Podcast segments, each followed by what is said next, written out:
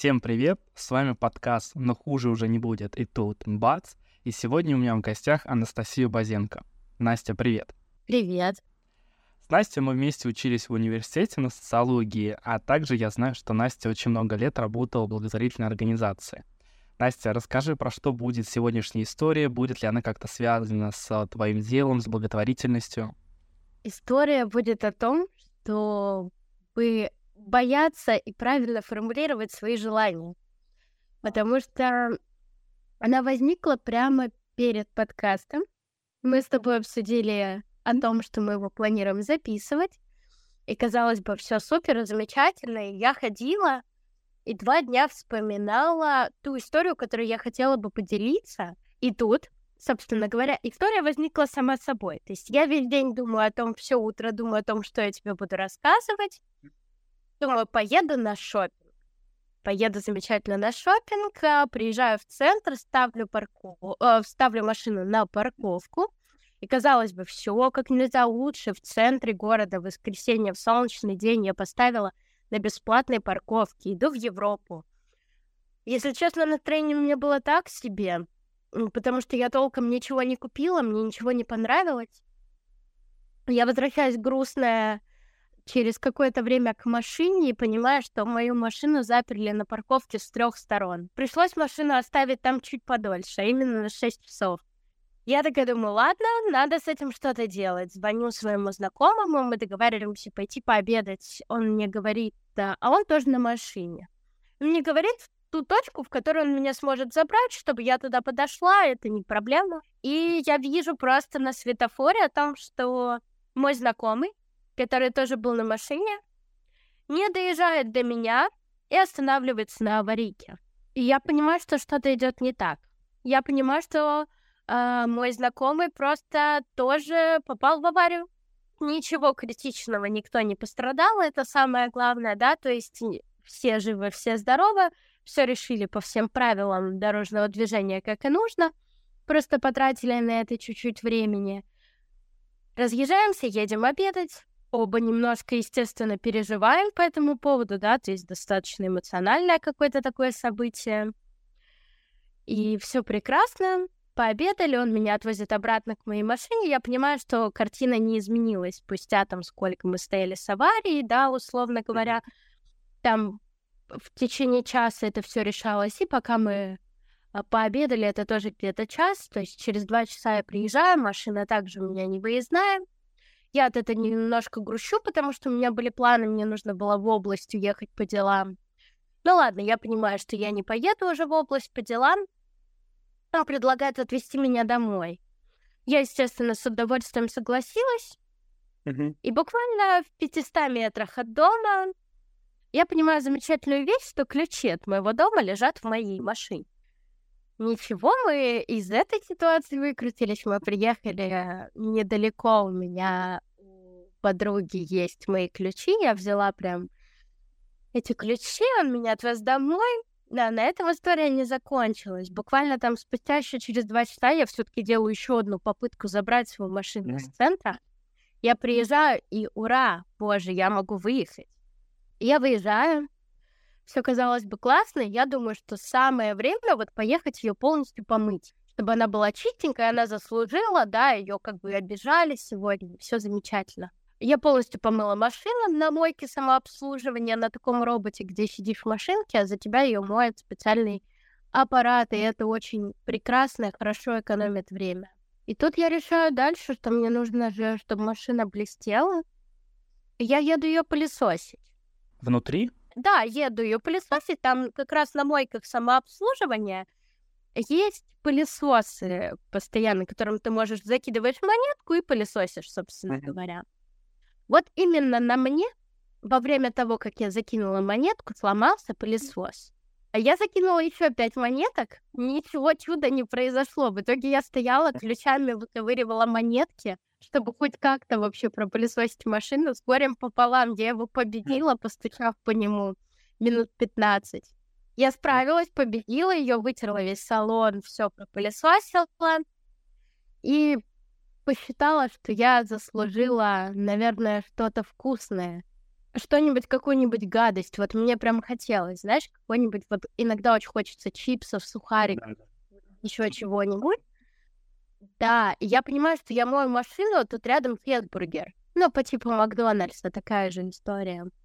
Тут маленькая ремарочка, я в идеально белой футболке. И финальной частью вечера, это уже как бы часов 10, я беру себе вкусный ролл с курочкой, эм, отъезжаю как раз-таки, вот забираю свой заказ, все супер, все классно, заезжаю в зону, где можно поставить машину и покушать, и смачно, как только я разворачиваю этот ролл, еще не успев поесть, кусочек курицы в томатном соусе нежно летит на кристально-белую футболку. В 10 вечера, добивая картину происходящего. Да, слушай, это прям из разряда «тысяча и одна неудача» случилась в один день. Именно. И мораль всей басни в том, что бойся своих желаний, либо не то чтобы бойся, но точнее их формулируй. Вот я не знала, какую историю принести тебе на подкаст, и жизнь сама мне ее принесла.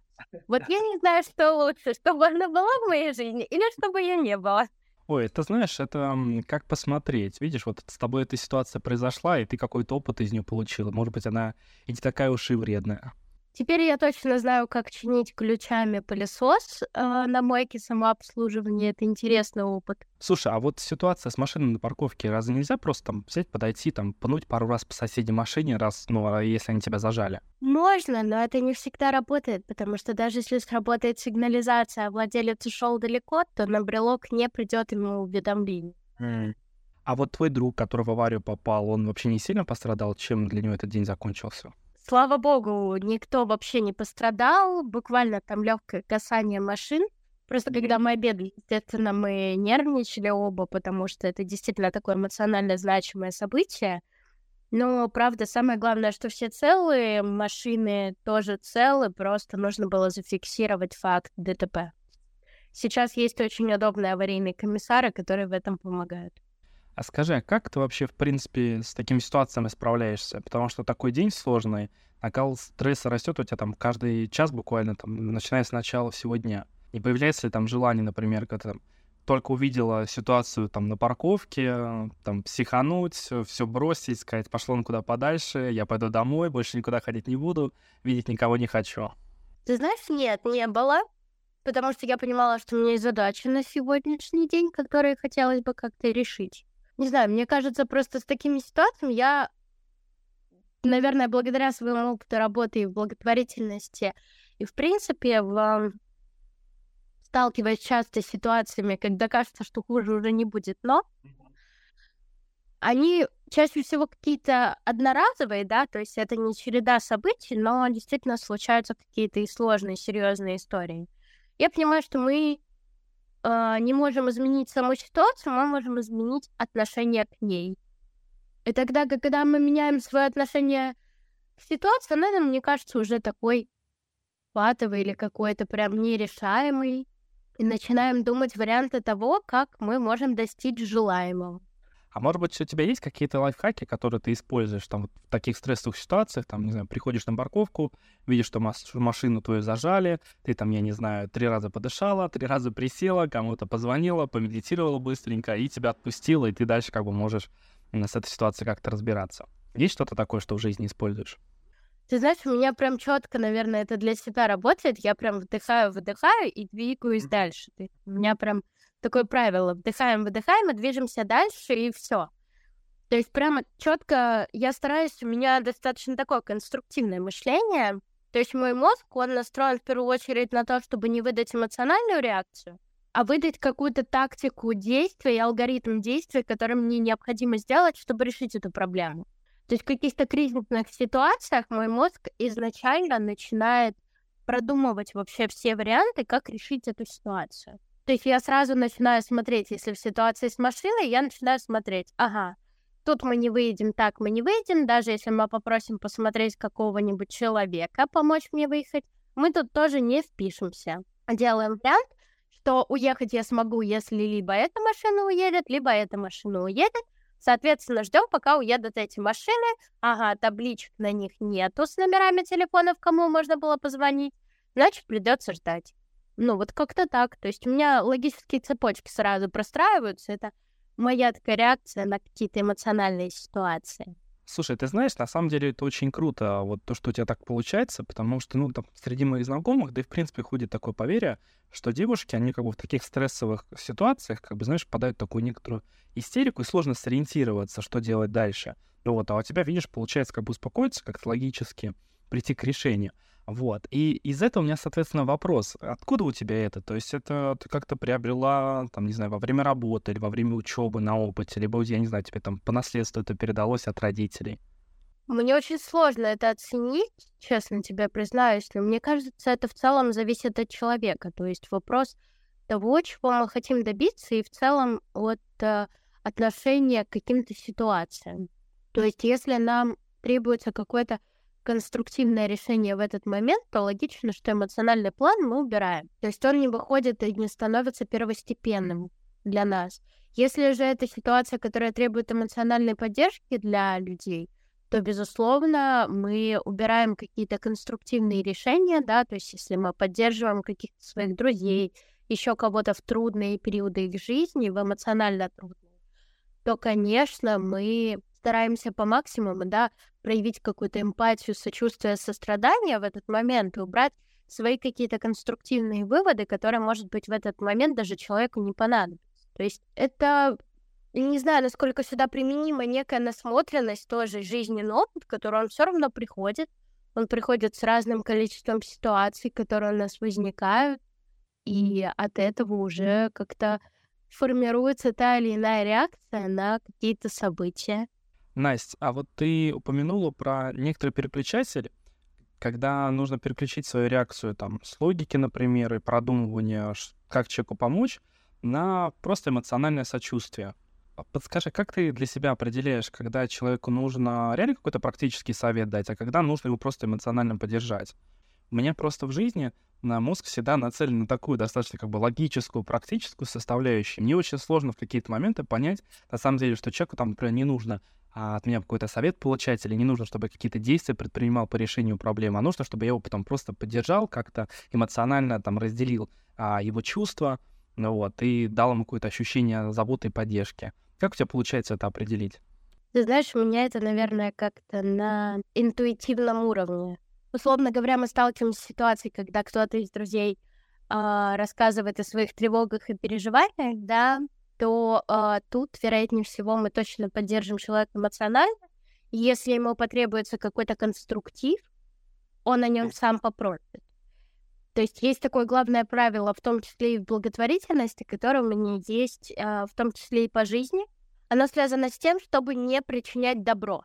Mm. То есть добро это не то свойство, которое нужно причинять. Это э, важно не переходить вот эту границу, когда мы уже начинаем его причинять. И человеку нужно давать только то, что он просит, либо транслирует, а, и, например, просит не вербально, да, то есть не словами, а, например, действиями он просит об этой помощи. Действительно, тогда мы помогаем. Но спасать и как-то действительно помогать человеку, который не нуждается в твоей помощи, у которого есть свои варианты решения этой истории – Э, и человек, например, понимает, что он просто хочет с тобой эмоционально поделиться, да, то есть разделить эти эмоции с тобой, но он не просит тебя решать эту ситуацию за него.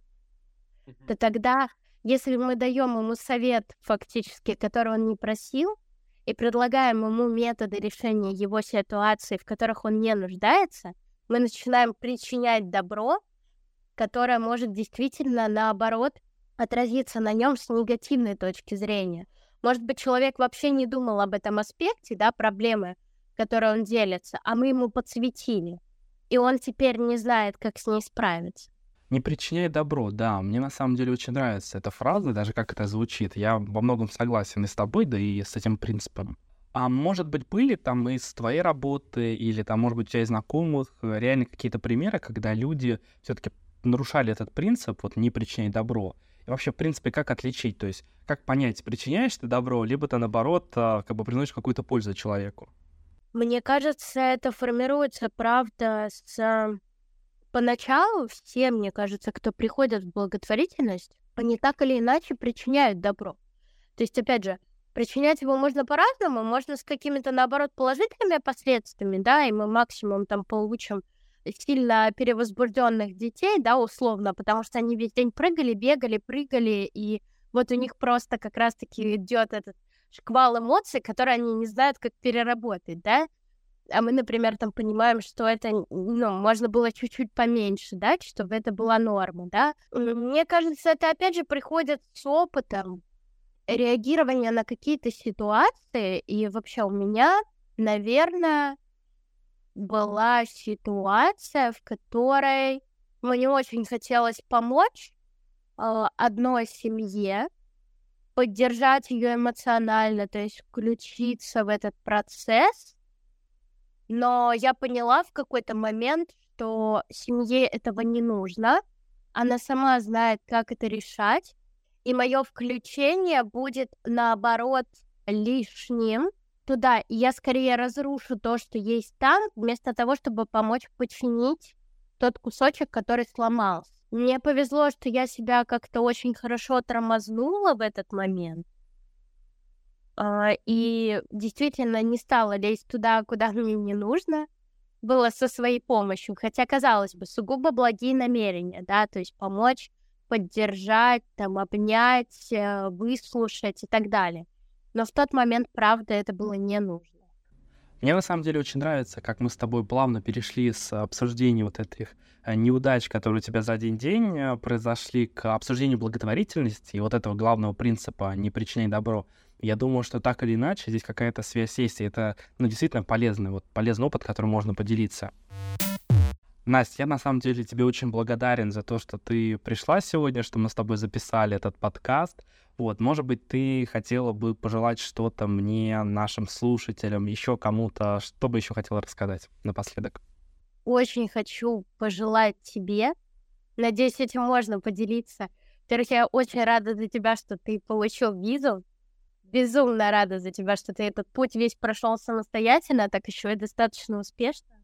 Во-вторых, хочу пожелать тебе успешной реализации твоего подкаста, потому что действительно истории других людей и такой своеобразный сторителлинг, он гораздо больше цепляет и заставляет задуматься, нежели э, чем статьи в интернете и так далее, потому что тут мы как бы являемся тоже, слушатели являются также и собеседниками сами в тот момент, когда они слушают подкаст. И я уверена, что у тебя все получится, а мне нужно точнее формулировать свои запросы, Uh, тут каждый назовет как хочет, во Вселенную, куда угодно. То есть тут каждый выбирает для себя свою формулировку, но быть точнее в своих желаниях. Да, спасибо большое. Надеюсь, что все твои последующие желания, они будут там точнее формулироваться и точно будут исполняться. Всем спасибо за прослушивание. Это был подкаст «Но хуже уже не будет». И тут бац, встретимся в следующем выпуске уже с новым гостем.